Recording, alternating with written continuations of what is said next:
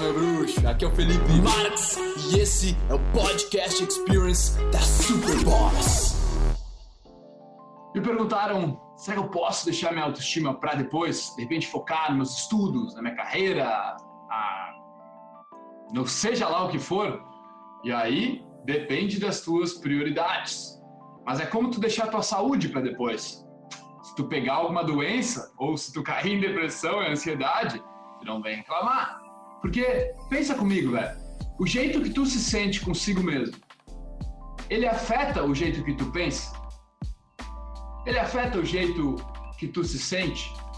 Ele afeta como tu lida com as situações? Ele afeta como tu lida com as pessoas?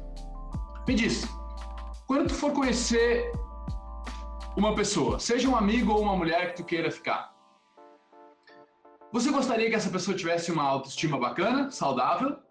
Ou você gostaria que essa pessoa tivesse uma autoestima lá embaixo?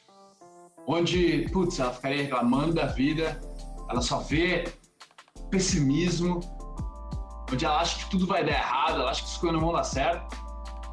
E a pergunta que eu posso te fazer, se deveria deixar a autoestima para depois ou não, pensa em como tu se sente contigo nos dias de hoje.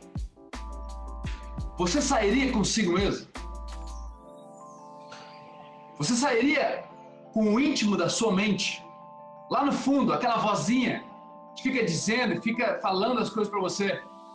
Você ficaria de boa indo num encontro com a sua mente, com quem você é por dentro, com toda aquela aquela conversa mental que tem dentro de você, ela é agradável?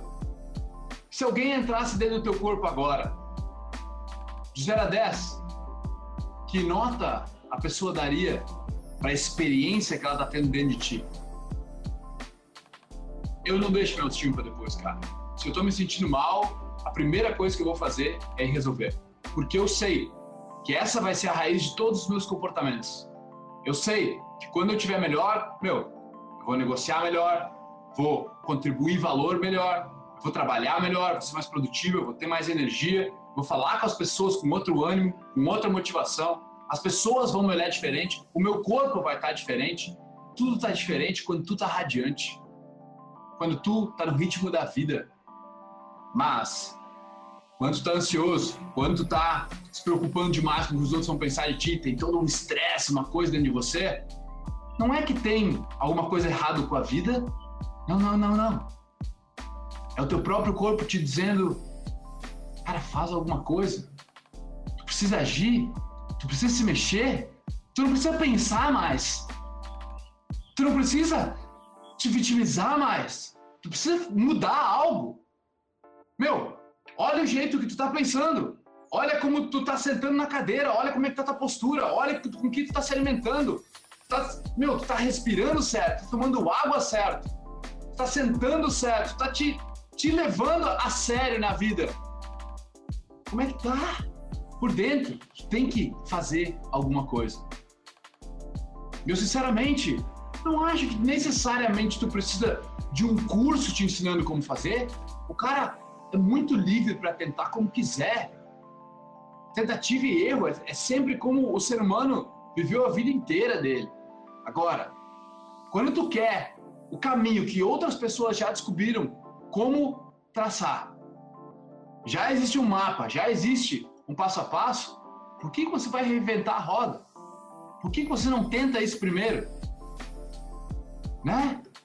Porra, cara, vai atrás de se melhorar, só isso. É só isso que eu peço. Torna um, um ser humano melhor. Porque se eu te encontrar na minha frente, eu espero que você esteja com uma autoestima bacana para a gente poder ter uma conversa de igual para igual. Beleza? Tamo junto, gurizada.